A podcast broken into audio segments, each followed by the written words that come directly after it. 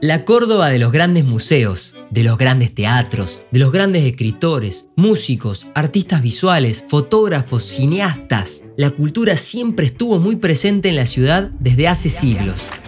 Ha dado a luz artistas extraordinarios en todas las disciplinas, que en muchos casos salieron a conquistar el mundo con sus creaciones y en otros eligieron construir desde aquí. Y Córdoba tiene un género musical propio que nos enorgullece, y es algo que no puede decir la gran mayoría de los lugares del mundo.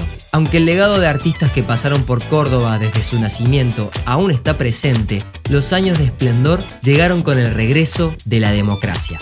Allí, Córdoba floreció a través de los teatros oficiales, de la amplia red independiente o de los festivales internacionales, de los espacios barriales, por cuidar, fortalecer e incrementar su infraestructura cultural por generar espectáculos masivos y populares, tanto oficiales como privados, por trabajar por nuevos espacios para el arte, por sus galerías, por sus salas siempre activas, la emblemática Feria del Libro, el Mercado del Arte, el Festival Internacional de Teatro Mercosur, la Noche de los Museos, el Festival del Humor, el Festival de Niños y Jóvenes, las ferias de diseño, los festivales en el Teatro Griego del Parque Sarmiento, los festivales de literatura o de poesía, los fondos estímulo a la producción artística, son solo algunos de los eventos que concentran año tras año la actividad que hace vibrar a Córdoba a través de sus creadores. Córdoba tiene también instituciones de formación artística de excelencia, tanto en sus escuelas y universidades públicas o privadas, como en institutos privados con décadas de historia, semilleros de los mejores. Hubo un hito cultural y popular que ayudó a construir el imaginario del cordobés básico hacia afuera, la revista Hortensia.